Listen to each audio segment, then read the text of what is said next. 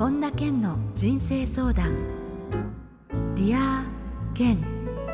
本田健の人生相談。ディア健ナビゲーターの小林まどかです。健さんよろしくお願いいたします。よろしくお願いします。さて、えー、前回から健さん日本に帰国されてのこのディア健の収録ということなのでえー、世界でどんな感じでしたかっていうことを総括して伺っているんですけれども、うん、ドイツのイベントの後はケンさんは、えー、いろんなヨーロッパ諸国を回られて、はいはいはい、でその時にその割とゆったりする時間っていうのはあったんですか？そうですね。その時には世界一周の本を書いてたんですけど、でもその結構ヨーロッパのそのバケーションのタイミングと重なったので航空会社が大混乱してたんですよね。大混乱？そうだからすごく大変だったんですよ。例えば僕はぼーっとしてて原稿書いてたら飛行機を逃しちゃって。え？人生初なんですけどね本当はオスロに行く予定だったのがいつの間にかゲートが変わっててであれ？と思った時には行ったらもう あの飛行機が出た後だったんですよ。どうしたんですか？その時は。でそれでしょうがないから一回またチケットカウンターまで戻ってそれでオスロに行きのね飛行機を逃したんだけどダンスもなかったしでちょっと文句言ったら「あそんなのあの見ない方が悪いですよ」みたいなすごい意地悪言われてそれで OK ってじゃあ荷物オスロに行ったのかなっていうのは最初に聞いて、はい、えー、そうにはなってないと。乗客が行かないと荷物だけ行くってことはないから荷物は、えー、フランクフルトの空港にあるって聞いたんで OK じゃあ分かりました。じゃあえっと、荷物を返してくださいって言ったら、一回セキュリティエリアに行ったものは返せないって言われたんですよ。えー、で、あじゃあ、あの、あのこの後、今日オスロに行く便をお願いしますって言ったら、あ今日もいっぱいだし、明日もいっぱいだし、明後日もいっぱいですってすっげえ意地悪に言われて、えー、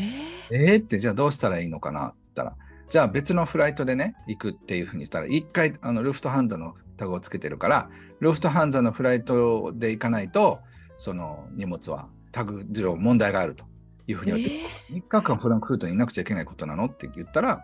そういうことになりますね、みたいな言われて、へー？ってなって、ちょっとさすがに、うえー？ってなって、ちょっと ベンチで、えー、ちょっと一瞬瞑想して、どうしたらいいかなと思った時に、あ、そうだって。タグがついてるってことは、オスロ以外のとこでもいいかどうか聞いてみようと思って、もう一遍戻って、はい、で、そのタグさえ切り替えたら別のあの都市に行ってもいいってことなのかっていうふうに言ったらそうだって言うからじゃあ今日ストックホルムに行けるフライトはありますかって言ったら3時間後にあるって言ってでタグも全部それでオスロから、えー、そっちに切り替えてあの行けるってことになってで飛行機代も全く変わらずに行けるようになったんですよ。えそうするとホテルとかどうされたんですか？そのホテルだから仕方ないから1泊分はキャンセルしなくちゃいけないですね。1泊分だけ抑えてたんですね。そうそうそうそう大体次の日どこ行くかを直感的に考えてから泊まってたので。すごい。なのでその日の分は損したけどまあまあ被害としてはねそれでなんとかなったとかそうそうでオスロその日に行こうと思ったらスイス経由ミラノそしてオスロっていう飛行機があったんですね。それだと。今もなんか健さん世界地図が欲しいです目の前に。でそうするとね飛行時間は10時間ぐらいで次の日の朝のなんか3時か4時に着くって言ってで1時間なんですよオスロフランクフルトだからこうスイスイタリア行ってから行くみたいな。それでえー、それ嫌だなっても荷物が行ってたらしょうがないなと思って聞いたら値段が25万って言われて、まあ、いい加減にしろよってそのエコノミーでね。えーってことがありました。なので、それで結局ストックホルムでずっと、まあ、滞在してたんですけど。あじゃあ、オスロはもう今回はもうやめようということで。そうそうそう、ちょっと長くなりましたが、そんなことがありました。あら、だって、もっとなんかファイナルコールとかなんとかとかなんか知ってくれれば。いや JAL とかなだったら多分そのゲートチェンジになった時に係員の人がゲート借りましたって多分言うでしょうね。ああ。そうでもドキドキしちゃいました今聞いてて。そう。で大体その飛行機もちょっと遅れたんですよ。で遅れてるからまあいいなと思ったら急にまた時間が元に戻っててゲートというめちゃくちゃな話だったんですけど、ね、あらそして健さんが執筆中の超集中してるタイミングに重なっちゃったわけですね。そうそう。まあそうするとね10分ぐらいアートのそっちに意識いっちゃうから。まあそれは僕の落ち度なんですけどね。いやでもそれ結果的に良かったんですか？そのじゃあこっちに行ってしたところでの新たなこう発見とかなんか出会い驚きみたいなのは、そうそうそう特に出会いってわけじゃありませんけど、まああのストックホルムでゆっくりできたっていうのと、まあ、またオスロはまたどっかのタイミングで行けばいいわけだから、えー、まあ、最悪のことから考えればよかった。だって荷物は取れないまま3日間あの僕スーツケースはそのセキュリティエリアに行ったままオスロにも行けないっていうことにもなりかねませんでしたからね。本当にスーツケースが来てくれただけでもって思いますよねちょっと話が長くなりましたがそんなトラブルに巻き込まれながら頑張ってきました。はい。ありがとうございます、えー、それでは本田健の人生相談ディア健。今日も最後までお楽しみください。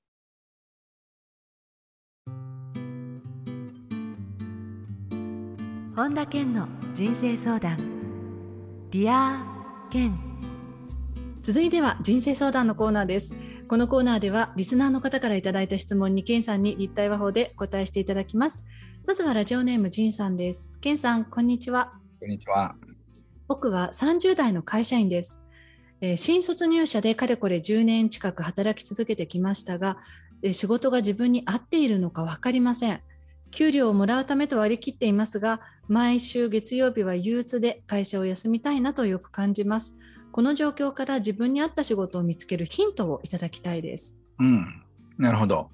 あのまあ、30代だから、まあ、いろんなこう可能性は全然あると思うんですよね。うん、なのでその自分が何をやりたいのかってことをいろいろ考えてでそしてその面白そうなところに転職するあるいは自分の会社の中でその配属を変えてもらうっていうのが僕は多分最初にできることだと思います。うんあのね、10年近く同じその新卒のところからずっと続けてこられて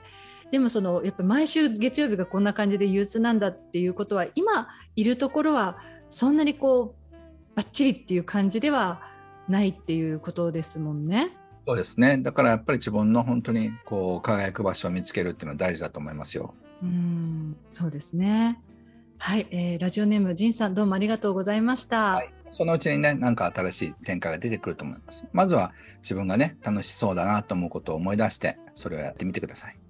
はい、ありがとうございます。えー、続いて、ラジオネーム、シェリーさんです。ケンさん、こんにちは。こんにちは。私の悩みはいくら頑張っても納得ができないというか、こんなに頑張っているのにと思う反面、もっと頑張らないとと感じてしまうことです。もっとリラックスしなよと言われても結局やらなきゃいけない仕事がたくさんあるので自分の生き方のパターンが変えられません、え何をしたらもっとリラックスして働けるようになるんでしょうか？常にこう頑張って頑張ってってこう肩に力入ってる状態ってことですよね、うん、なのでやっぱりこういうシェリーさんみたいな方はやっぱ楽しむってことを人生で覚える人がありますよね。それはあの仕事において。何でも。何でもだからあの例えば家事だって頑張ってしまうかもしれないし、うん、だからそれを少しずつ楽しんでいくってことですよね。うん、それをやったらどうでしょうか？あのじゃ例えばそういう身近な家事とか日常の自分の中にも楽しみを感じるような機会を増やしていくと、うん、ちょっとずつそういうこう仕事の時の自分っていうのでもあの頑張ってるばっかりじゃなくなってくるっていうことですかね。そうですよね。だからやっぱりこう自分がこう楽しいなと思う時間が増えていったら、その楽しいと思ってる時間っていうのは頑張ってないんですよね。うん、はい。だから頑張ってない時間をプライベートでも仕事でも増やしていけると、うん、もっとリラックスできるようになると思います。うん、はい、わかりました、えー、はい、シェリーさん、質問ありがとうございました。はい、ありがとうございました。えー、続いてラジオネームあつやさんです。けんさんこんにちは。こんにちは。同じような話を聞いたり、その場に行ってもそのきっかけをチャンスに変えるのが上手な人とそうでない人がいるように思います。えケンさんから見られてチャンスをつかむのが上手な人はどこが普通の人と違うと思いますか？またチャンスをつかむために意識できることがあれば教えていただきたいですという質問です。まあ、チャンスをつかむ定義が何か分かりませんけど何か次の展開をこうつかむっていうことであればそのそれがイメージできてるかどうかってことですよね。はい、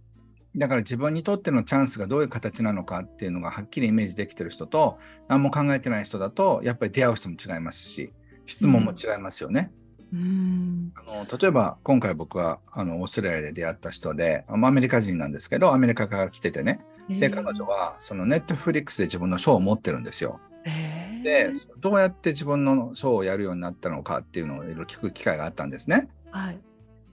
でそれは僕は、まあ、ある意味一つの次の展開としてそのネットフリックスで自分のショーをやるっていうことを考えた時にその今まで4つぐらいいろいろ話があったんですけどなかなか話がまとまらず今あの途中で止まったりとかしてるので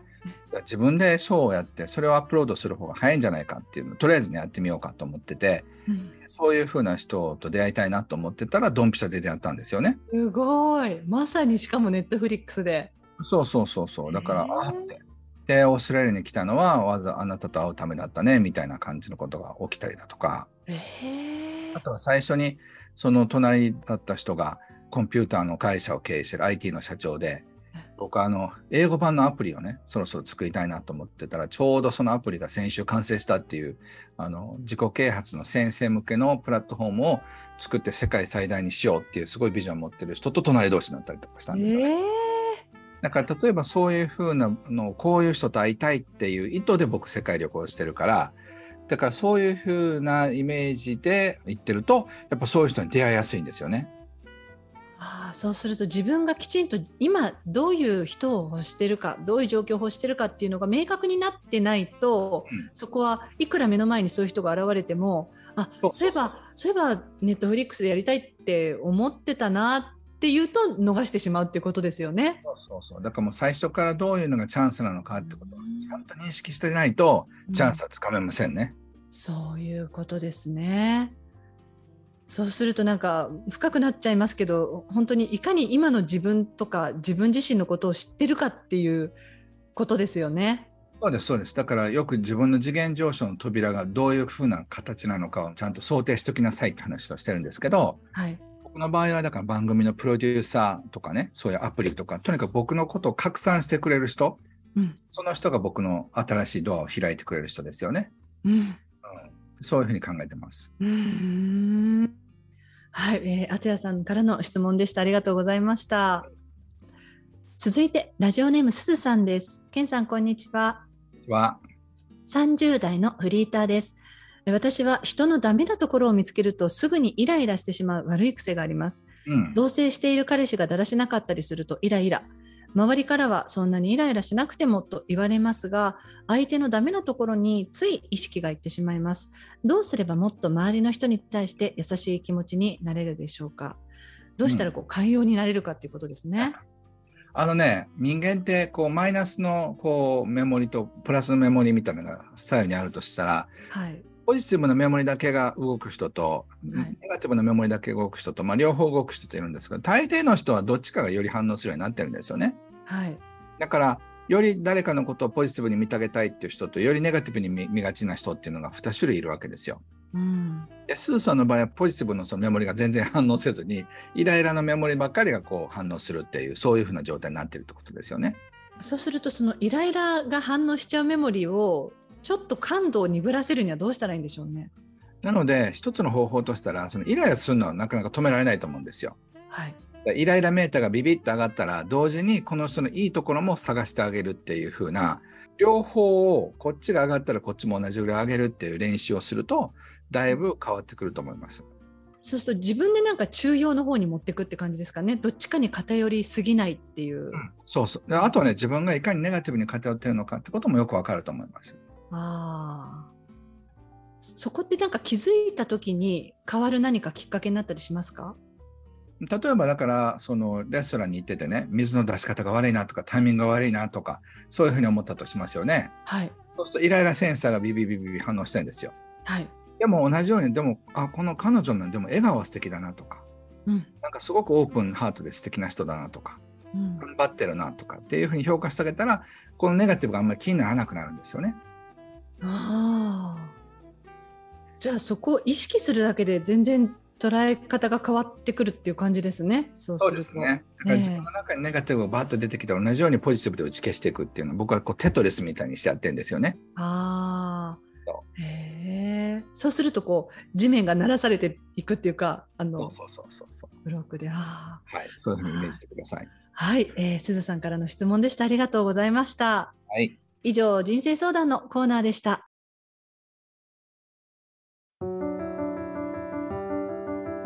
本田健の人生相談。ディア健。続いてはハッピーライブラリーのコーナーです。皆さんが人生を幸せにより豊かに過ごせるための特別な一冊をご紹介しています。それでは最初の一冊目ご紹介ください。はい、えー、私を整えるご飯サニーサナエさんが書かれた本です。えこれはあの食の大切さとかそういうことですか？そうですね。あのもう彼女が結婚する前から僕は、えー、いろいろあの家族ぐるみで付き合いがありましてうちでもねいろいろ梅干しとかそういうの送っていただいたりとかしてずっと彼女のこう考え方とかっていうのを聞いてたんですよね。で今回そういう本が出て、えー、あこういうことだったのかってことがいっぱい書いてあってすごく勉強になりましたね。だから最近僕もご飯ちょちょっとずつ自分であの作ったりとかしてるんですけど。そうですか。うん。じゃちょっと参考にされたりしてるんですね。そうそうそうそう。こんなに上手にはできませんけどね。あじゃああのね男性もそうやって参考にできるならいいですよね。なんかあの温かな自分を取り戻そうなんて帯に書いてますけどやはり食って大事ですもんね。人間形成する、ね上でね。全国的に売れてるみたいです。そうなんですね。ありがとうございます。はい、続いての一冊を教えてください。はい、えー、人が生まれてくる本当の理由、池川明さんが書かれた本です。はい、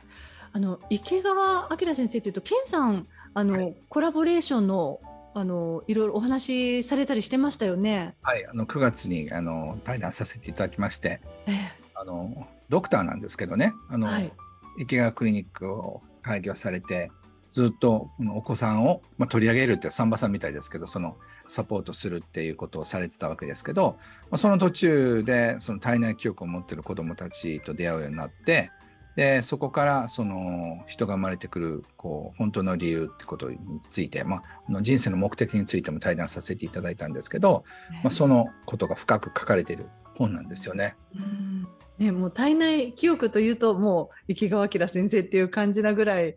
あれですけれどもその、ね、西洋医学のところでされてきてそういうふうにっていうのがまた幅広いですよね。そうですね。視野というかが。なんかすごいこう深い本ですよ。ね、はい、ぜひこちらの一冊も皆さんチェックしてみてください。はい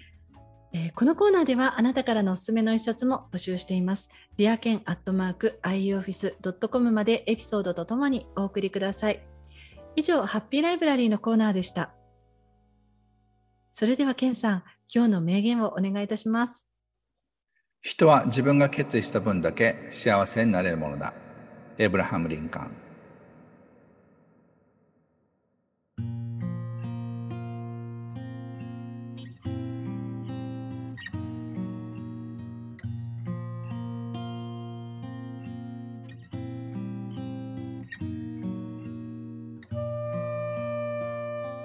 本田健の人生相談、 Dear Ken いかがでしたでしょうか？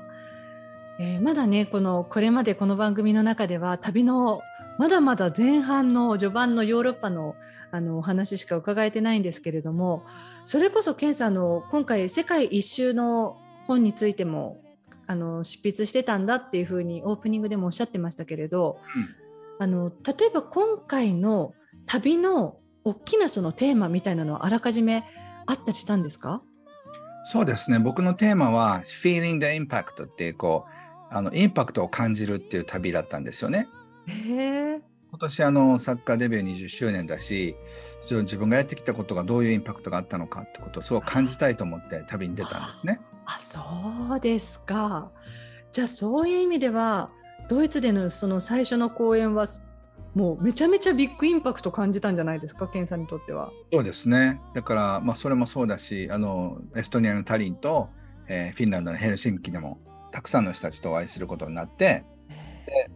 僕のねセミナーとかそのオンラインで勉強してる人が25万人いるんですよ。えそういった人たちがやっぱ聴衆にいっぱい混ざってるんでやっぱ自己啓発のそういう大きなイベントに行くと結構僕のことを知ってる人いるんですよね。そうですか。そういう人たちと話をすると、まあ、また数百人話しましたからね今回の旅で。特に英語圏で暮らしてる人たちがどうやって僕のライフワークを受け取ってくれたのかっていうのを感じながらその深い喜びというかそういったものを今感じているところですね。へえー、そうするとでも健さんその作家、えー、人生20年ですけれども英語でのそのハッピーマネーのインパクトがここまで大きいって考えるとでもまあそっかその他の言語での過去の本も翻訳されているファンの方もいらっしゃるから、まあ、一概にそうとも言えないですけれどでもやはりこの数年間のハッピーマネーからのこのうねりっていうのはかなり大きいってことですね。そうなんですよまだ3年しか経ってないのにね。ですよね。だからそれでもうその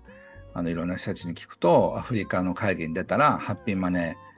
をね話になったりとかこうシンガポールのそういうこう県セミナーでハッピーマネーが紹介されてたとかインドのなんかセミナーで僕のことを紹介してくれる人がいたりだとかもういろんなところで口コミ広がってるみたいでそうですだからこの3年のインパクトっていうのがいよいよこう始まったんだなと思って深く、えー、感じするところですね。そうでしたか。またねあの残りのまだまだ世界回られた旅って残ってるのでこの番組でも伺おうと思うのでよろしくお願いいたします。はい、こちらこそ。えー、さて本田健オンラインサロンでは毎月980円でサロンメンバーのみが視聴できる健さんのオンラインセミナーや特別ゲストとの対談などいろいろなコンテンツを配信しています。毎月100円で600回以上のこの Dear Ken のバックナンバーが聞き放題の Dear Ken プレミアムがポッドキャストで好評配信中です。 Voicy では毎朝無料配信中の本田健の1分間コーチング、また最新情報に関しては公式ホームページや LINE アットよりご確認ください。えー、ということで、健さん、今週もどうもありがとうございました。はい、ありがとうございました。夢の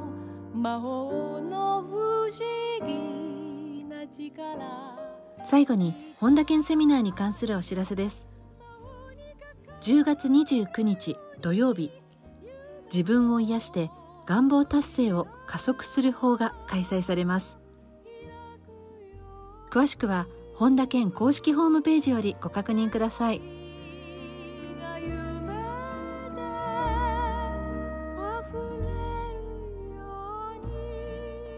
本田健の人生相談 Dear Ken この番組は提供アイウエオフィス。プロデュースキクタス早川洋平。制作ワルツ高知博桐原哲人。ナビゲーター小林まどかでお送りしました。